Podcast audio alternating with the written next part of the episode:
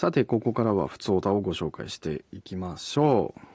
う。大阪府、えラジオネーム、えユフリスクさん、20代女性からのお便りです。反田さんこんばんは、えー、私には定期的にふと頭の中に流れてくる曲があります。それは子供の頃に好きだったアニメのオープニングテーマのサビです。この前、メロディーは知っているけど、誰の曲なんだろうと記憶している歌詞をネット検索して、子供の頃以来久しぶりに原曲を聴き、なんだかスッキリしました。ちなみに、アニメ少年足部で使われていた田村恵里子さんという歌手のチントンシャンテントンという曲でした。音楽家である反田さんも妙に頭にこびりついて離れない曲やふとした時に口ずさんでいるメロディーはありますか？クラシックじゃなくても構いませんので教えてくださいと。チントンシャンテントン。少年足部。俺もなんか知ってるな。なんかアニメ、アニマックスかなんかで やってた気がするな。なんかえ結構前のアニメですよね僕ら世代じゃ20代の方からのお便りですけど僕らよりもちょっと上だった気がするんですよねそうですねふとえー、ふとした時に口ずさんでる曲あまあねあんまりいなんかそんなに幅広くは口ずさんでないですけど。うーん。やっぱ学芸会の曲ですよね。あの以前このラジオでも紹介した学芸会の幕が今上がろうとしているっていうあの僕の大好きな小学校の頃に歌った学芸会の歌っていう学芸会の歌をよく口ずさんでたりしますし、まあ、あとなんかベートーベンの悲壮の2楽章とか結構ふーんとかやっちゃうかもしれないですよ。ふーん、ふーん、ふーん、ふーんとかやっちゃいますよね。うん、あとなんだろうね。まあでもその、本当コロナ禍になってから全くグッと言ってもいいほどカラオケに行かなくなってしまったので、あんまり歌う機会はないですけど、うん、やっぱりあの、アニメのオープニング、アアニメの曲だと僕はやっぱりこのラジオでも紹介しましたけど、あの、あの、島谷ひとみさんのドラえもんのエンディングのね、えー、曲はもう僕は大好きなので、あれはまあ気づいたら、えー、口ずさんでることは多いかもな。まあでもこういざ聞かれるとちょっと思い浮かばないのが悔しいですけどまああのクラシック以外も普通に僕も口ずさみますよ。まああの口ずさむですごく今思い出しましたけど、まあ、友達の角野くんカティン彼はよく口ずさんでますね。もうプライベートでも口ずさんでるしもういつもねこう指パッチンするねこうやって。歩きながらこうやってやってふんふんとかやってるからいつも彼は即興してるんでしょうねきっとね。はいということで。はい続いてのお便りです。静岡県甲賀さん。38歳からのお便りとなっています。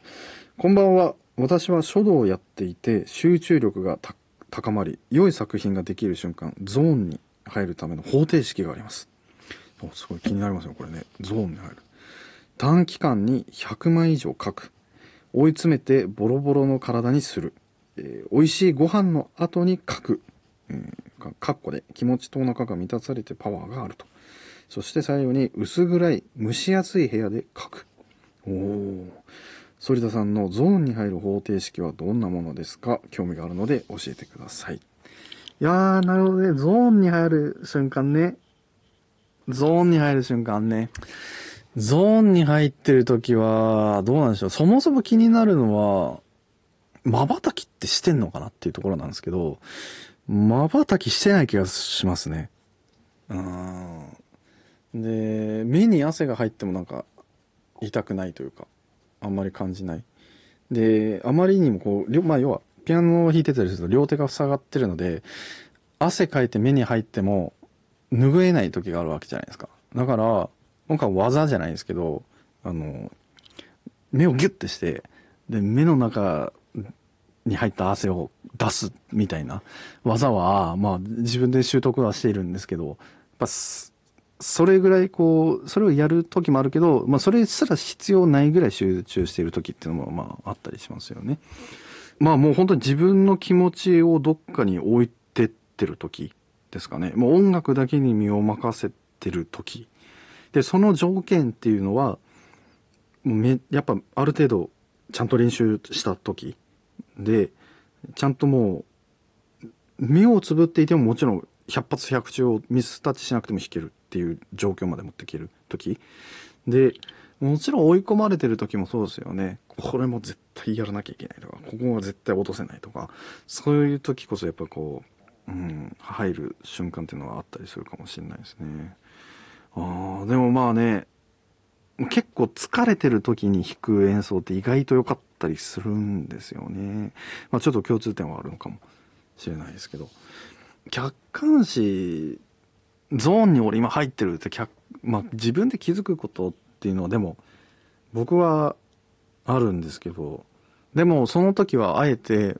わこれ今来てるなっては思うけど、思わないようにしますので、それはもう忘れて、もう今だけは音楽に集中して没頭して、音楽の、もう五線譜の中に自分が入ってるような感覚ですよね。もう溶けていくような感覚っていうんですかね。うん、そういった感覚の時はもう全く、うん、他のことは絶対考えないですね。まあ、なるべく考えないようにはしてますけどね。はい。ということでお便りありがとうございました。8月26日からスタートするジャパンナショナルオーケストラ JNO のコンサートツアーでも演奏する、えー、作品をお届けいたします。とても可愛らしくて、うーん、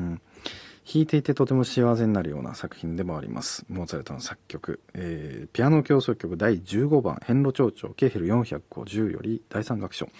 レナード・バーンスタイン式ウィーンフィルハーモニック管弦楽団の演奏です。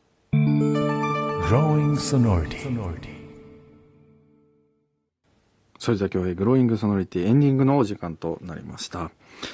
ねえ、モーツァルトのこの15番コンチェルト。モーツァルトもコンチェルトたくさん書いてますけど、まあ、うん、この、まあ、変路長女の作品は、とても室内学的な作品で、まあ、編成も大きくないですし、うん。でコンパクトな作品でもあるんですけどまあなんというかねこう薄ピンク色みたいなねこう暖色みたいなイメージがすごくあって弾きながらとてもね可愛いなとか思いながらで意外と各セクション結構難しいところもあったりして今ちょうど勉強中でこれからツアーになりますけども皆さんと一緒に、えー、みんなとね一緒に楽しく演奏できたらなっていうのが本当にそれだけをモットーに、え、演奏してますね。はい。ということで、えー、今回は車の話だったり、えー、いろんな皆、さんからいただいたお便りでしたけども、どんどんどんどんどしどし、えー、お便りお待ちしておりますので、ぜひ送ってくださいね。番組の公式ホームページ、Twitter、Instagram、YouTube チャンネルをぜひチェックしてみてください。そして今日紹介いたしました普通オタや音楽質問箱、そしてクラシックメモリーズなどのコーナーへのメールは随時募集しております。メッセージを送る方法は2通りです。メールはソリタアットマーク mbs1179.com sorita アットマーク mbs1179.com まで送ってください。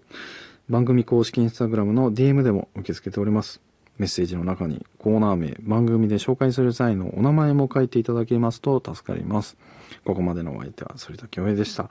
また来週この時間にお会いしましょう。さようなら。